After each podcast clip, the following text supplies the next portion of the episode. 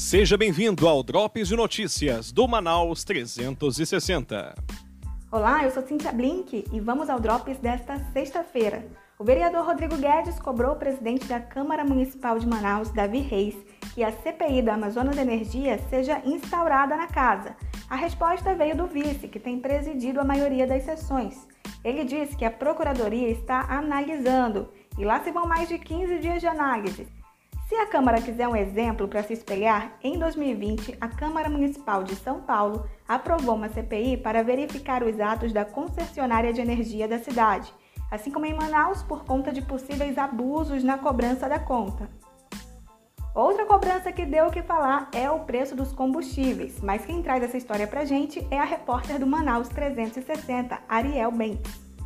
Talvez tu já saiba que o presidente Jair Bolsonaro zerou os tributos federais do diesel e do gás de cozinha, né? E se você é motorista, com certeza já percebeu que essa isenção não chegou aos postos de gasolina.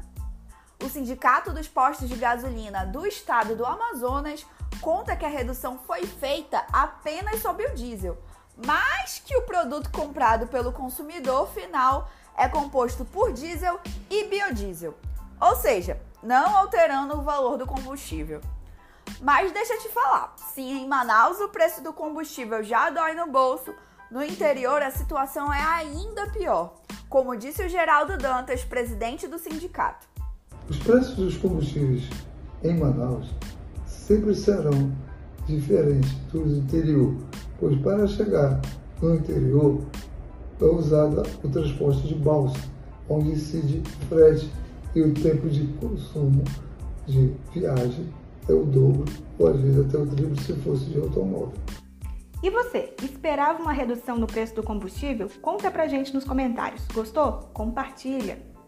Para mais informações, acesse manaus360.com.